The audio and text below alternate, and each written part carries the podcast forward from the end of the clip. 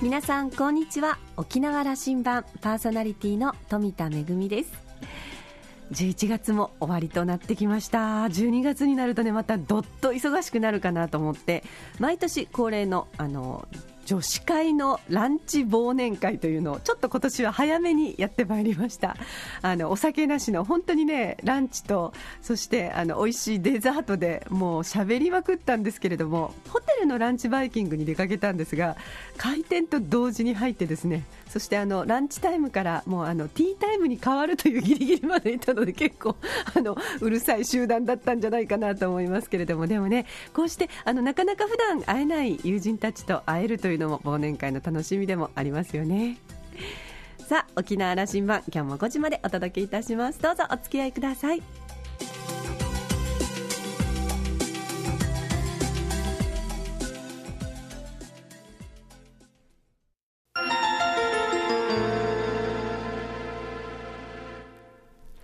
那覇空港のどこかにあると噂のコーラルラウンジ。今週は JTB 沖縄代表取締役の宮島純一さんとラウンジ常連客で沖縄大学地域研究所特別研究員の島田克也さんとのおしゃべりです。宮島さんは石川県金沢市のご出身。早稲田大学を卒業後旅行業最大手の JTB に入社。オーストラリアなどの海外を含む各地で現地法人の責任者を歴任し2012年から JTB 沖縄の社長に就任されています。JTB 沖縄は旅行業を核として地域活性化事業や沖縄の観光情報の広告プロモーションビジネスを展開しています。世界の観光を見てきた宮島さんに観光産業のこれからそして沖縄観光の可能性などについて話してもらっているようです。それではどうぞ。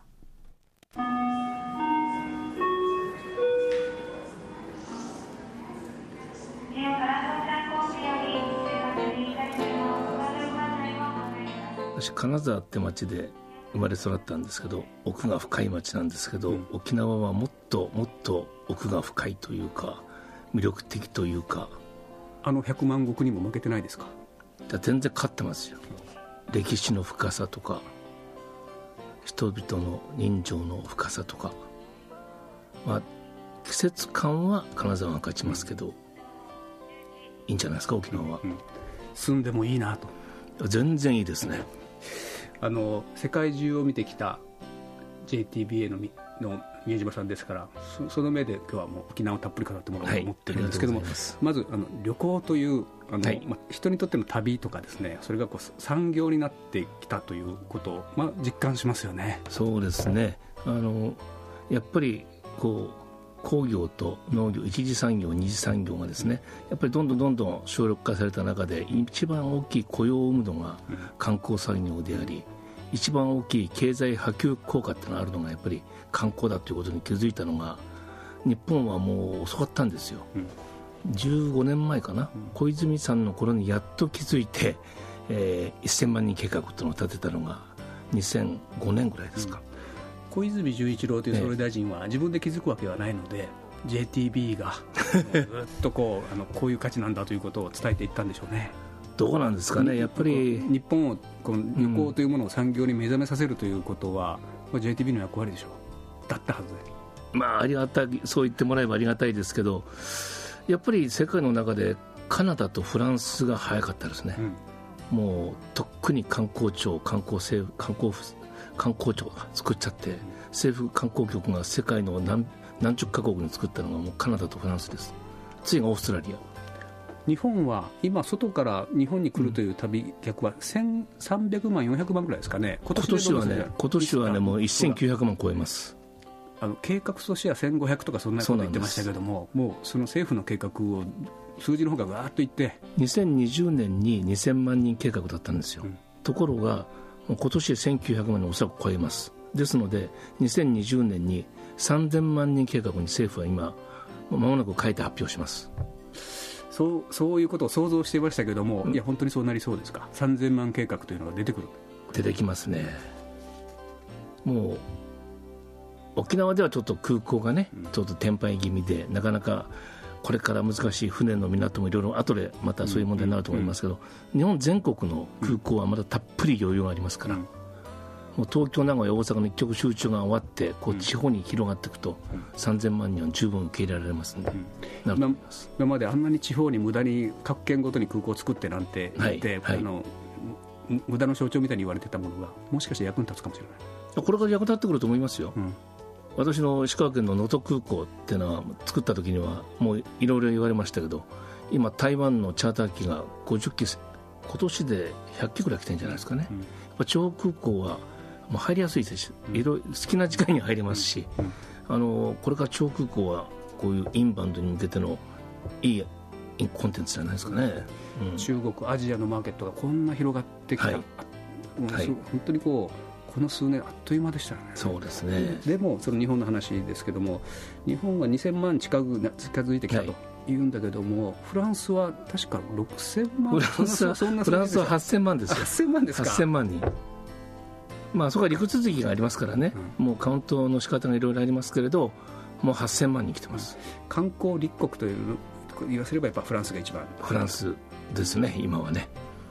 やっぱり観光ってのは平和産業ですからね、やっぱり平和をみんなで作っていかなきゃいけないということの一番分かりやすいのは観光だと思います、うん、もう戦争なんてやってるとか誰も言ってませんから、うん、そうするとこういう観光っていうのがこれだけリーディング産業になってきたときに政府も国も戦争なんかやってればいいじゃないと、うん、もう人来なくなったら経済立ち行かなくなりますから、やっぱり平和を守らなきゃいけないといういい意味での平和産業の最たるものが、旅行業とか観光業じゃないですかね。国連もよく言ってくれましたよね。あの観光は平和の、うん、平和へのパスポートという、うん。う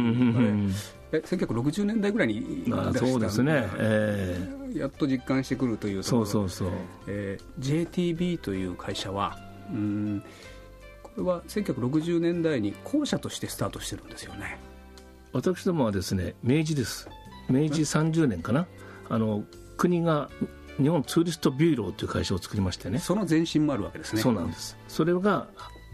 外国の人たちを受け入れる機関がなかったんですよ、うん、外国の人たちの賓客偉い人たちをのお世話をもう汽車の手配から宿の手配から通訳の手配それをやる機関としてできたのが日本ツーリストビューローなんです、うん、それが日本交通公社に戦後になりまして、うん、で昭和38年に株式会社になりまして、そして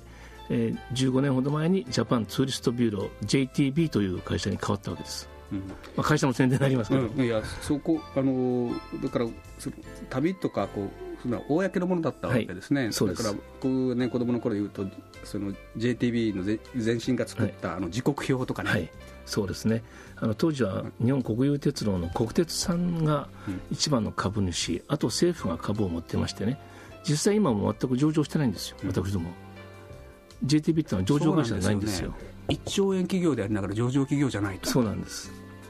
今社員が2万6千人172社売上が1兆3000億の会社なんですけどいわゆる緻密さとか正確さとか、うん、あのおもてなしの精神とかそういったところではまず負けませんね、うん、今世界中の方が一番見に来てるのがあの新幹線の清掃システム、うん、あの正確さと速さと、そして3分おきに出ていくあの小玉と光とのぞみ。あのシステムってのはもう世界中真似できませんから。やっぱり旅行においてもそのパンフレットを作るまでの一貫の流れ手配の仕組みまあ私どものあのシステムが一番進んでるんですけどこことニデネックさんと日本航空さんのシステムが今世界の中で一番と言われてますよね。あのその手配の仕組みというのが、はい、これはその世界中どこにも負けないんだというという思っておられるんですよね。実際そうだと。いやただやっぱり難しいんです。2つの世界がありましてね、うん、ウェブの世界とリアルの世界ってありましてウェブの世界は今ご存知のように、えー、楽天さんとかじゃらんさん。ところが今プライスラインという黒船が来ましてね、うん、ブッキングドットコムとアゴダという巨大勢力があります。そこはどうだろう。売り上げでも6000億ぐらいやってます。それとエクスペディアっていうの。それもやっぱり4 5千億やってますね、うん、するとジャラン楽天さんがどんだけ頑張っても数千億までいかないと思いますね。ですから日本対黒船がやってきた戦いです。1兆3 3000億の JTB もそこのウェブ上での競争にはなかなかやっぱりちょっとねちょっと遅れを取ってましてね、今でも今1000億ぐらいまでいったのかな、うんうん、まあ、楽天さん、じゃらんさんが私どもの4倍ぐらいやってますね、だそこはやっぱりでもこれからどう生き残っていくかときにですね航空券とマッチした、えー、商品をどう作るかとかいろんなところの中で最後のこれから5、6年が戦いですね。あのでも、まあ、リアルな旅はそれは絶対負けないぞという部分でいらっしゃるでしょう、はい、そのえ日本そのインバウンドと日本を旅にし,、旅しに来る外国人に日本というのを商品化して売っていくと。これはもうそれは JTB のあのずっとやってきた一番強みだ。そうですね、えー、ありがとうございます。世界に売って出るというのはその日本人に関わらずそうですね。世界のその日本人じゃない人たちが旅ということの商品を JTB がやるんだという話にビジネスその展開し始めてると僕は聞いてますが。そうです。私15年前にオーストラリアのケアンズの支店長してました時に、うん、やっぱり最初の試みがですねガムのトヨタ自動車のメーカーの職場旅行をケアンズに持ってくる、うん、いわゆる日本日本を介さない、オーストラリア人をそのガムの他国に旅させるそうなんです。ガムのアメリカ人をケアンズに持ってきてオーストラリアの方々を今度アメリカに持っていく IBM さんのインセンティブ旅行なんかも JTB でやってるわけですよ。いわゆるもう日本という市場の中だけでなくて、まあ、世界の中でどうやっていくかというレベルまで、まあ、JTB が来ております、うん、それ十何年前からもやっていた十何年前の時はまあ小さいまだまだ小さいシンガポールのトヨタ自動車さんがケアンズに来たりガムの日本人学校さんの修学旅行をケアンズで入れたり、まあ、そういうことも私もケアンズから日本にプロモーションでなくていろんなところのまず日本人社会にプロモーションかけてましたね、そこからだったんですけどもそのその国籍を超えての商売にもなっているんですよね。えー、なってますね。あのまあ、日本という国がね、うん、その人口減少で、はい、マーケットもそう大きくもな大きくなることはないという時に、企業経営からするとこう外に打って出るという話。これもうそれしかないわけで事業をでっかく外に打って出ることと外需を取るってことですね、はい、今沖縄含めて日本人の方がね、うん、1人が1年に使うお金は124万なんですよ、うん、そうすると4人家族だと480万ぐらい。大体それぐらいが1年に使うお金なんです。で今沖縄に来る日本人の方は1人7万円使ってくれるんです、そして1人7万円3泊4日で7万円使ってくれる。で今外国人平均12万円なんです。中国人は24万なんです、まあ、中国人ちょっと除いて例えば12万円使ってくれる人が10人来ると1人分ですよね、そうすると今年の沖縄150万人ぐらい外国人の方来てくれます。そうすると15万人分の沖縄の県民の15万人分の使ってくれるお金を外国人の方が使ってくれるわけです、うん、そうすると人口減少に伴う経済消費額の減少を補ってあまりあるというのが外国人さんも日本人の観光客の持つ経済効果なんです、うんうん、あの経済的な視点から見るこれインバウンド、はい、外国人観光客が増えるということのはい、そのもうデジタルに見える数字ですよね。そうですね。それと輸出と輸入の絡みもですね今、まあ、原発なんかでね石油とか石炭のどんどん輸出して去年は出張ってことで大変なあの入庁で赤字が出ましたから今年黒字になってるんですよ。人が来ることによって。人が来ることによって。人が来るってお金を使ってくれることは輸出なんです、輸入でないんですよ。これちょっと頭の中切り替えないとおかしくなるんですけど、外国人の方はお金を使ってくれることは我々外国の外国に物を輸出すると一緒な経済効果なんです、それが今年で1900万人来てくれるってことはですね大変なことですよね、あの長い目で見たい見たいんですけどね。JTB は日本人が1億日本人が、はい、その1970年代ぐらいから旅に出ていく外に出ていくことを、はい。はい、これだけあの出していくということに力を入れてやってきた、そうです。あれは逆に日本が輸入で黒字が、輸出で黒字が余ったもので外国の批判をかわすためにもそれからそれこそアメリカに叩かれた時代ですからね。その時に観光客を増やして輸入を増やしたわけですよ。今度は輸出を増やさなきゃいけない時にはやっぱりインバウンドを増やさなきゃいけない、これ経済の論理の中でも観光ってものがそれだけの数字を作ることになってきたんですよね。JTB のビジネスとしてもこう入ってくることのお世話をしっかりできるということのビジネスに広がってそうですね。転換ですね、うん、まあ、もちろん日本人の方がまだ沖縄には600万人来ていただいて、海外の方は今年150万人、まあ、目標が760万人。おそらく超えると思うんですけど、やっぱり外国の方が入ってくるってことの経済効果の大きさっていうのはもうすごいものがありますね、その外国の人がという話なんですけどもこう旅ということを考えるときに、はい。20世紀、まあ、あのよく言われるのはジャンボジェットが本当に飛ぶようになって、ええ、1960年代後半ぐらいからジャンボジェットが飛ぶようになって、はい、一般市民が、はい、世界中の市民が旅というものを、はい、こう国境を越えた旅というものをするようになってきたと、うん、ずっとあれ数字見てみると上がってきていてあの今年でいうと12、3億人の人たちがこうあの国境を越えて1泊以上の旅をしていると、これままだまだ伸びるんですよね。ね、一つ例を取りますと中国の国民が14億おられるわけですよ。で今動いてるのは1億です今日本の日本が約1億の時代に1500万人動いてるんですよね、うん、15%動いてるんですよ。と14億の方の15%動くとどうなります？優に2億超えるわけですよ、うん、ですからまだまだ中国には潜在需要があります、うん、それが同じくハラルのインドネシアマレーシアシンガポールシンガポールは早く経済発展しましたけど今マレーシアインドネシアが追いついてきました。と彼らも今海外旅行に動き出してる。そこで今ハラルというイスラムの人たちが食べられる料理お皿全てハラル認証っていうのがあるんですけど今それ東さんがだいぶ早くから取り組んでおられますけど、それをもう今沖縄でもですねやっと始まりましたね。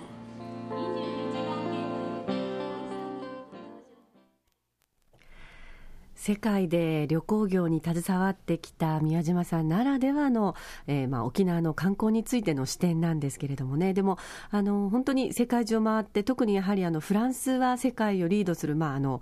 えー、ね、観光の、え、リーディングまあの国だったわけなんですが、このお話の後にですね、コーラルラウンジでのお話の後にあの、えー、パリでのえテロが起こって、これからあの観光立国のフランス、どのぐらい大きな打撃を受けるんだろうというふうに思うと、本当に切ない思いをしますけれども、観光は平和へのパスポート、そして観光は何よりの平和産業だというこの言葉、えー、沖縄の私たちもしっかりと考えていきたいなというふうに思います。えー、お話を終えて島田さんは、宮島さんの目には沖縄観光の魅力、それから同時に課題もしっかり見えていると思うので沖縄の観光政策についてこれからも提言していってもらいたいというお話でした。今週はこの辺りにいたしましてこのお話の続きは来週お送りいたします。今週のコーラルラウンジは JTB 沖縄代表取締役の宮島純一さんとラウンジ常連客島田克也さんとのおしゃべりでした。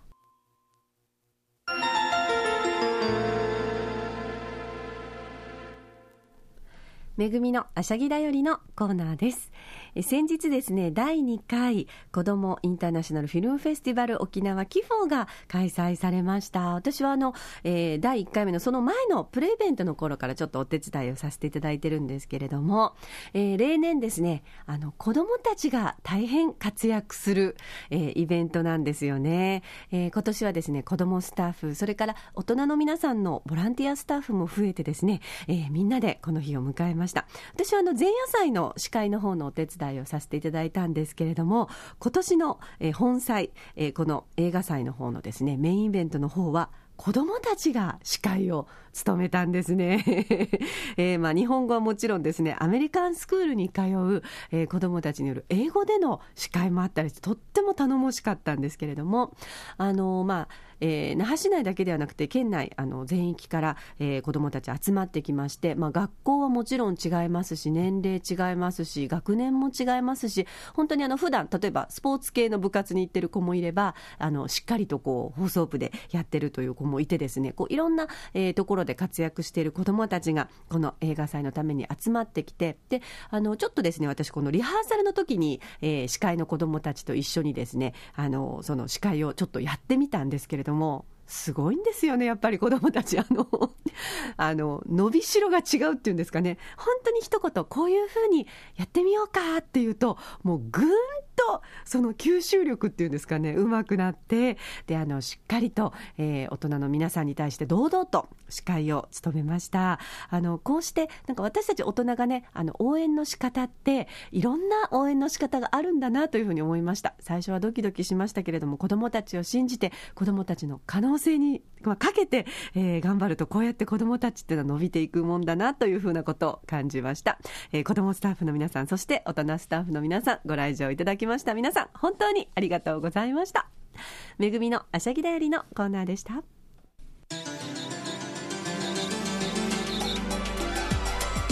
沖縄羅針盤のこれまでの放送はポッドキャストでいつでもお楽しみいただけます。ラジオ沖縄もしくは沖縄羅針盤と検索してホームページからポッドキャストでお聞きください。それから私富田やコーラルラウンジ常連客の島田さんのブログやフェイスブックでも情報発信中です。ぜひこちらもチェックしてみてください。沖縄羅針盤今週はそろそろお別れのお時間です。パーソナリティは富田恵でした。それではまた来週。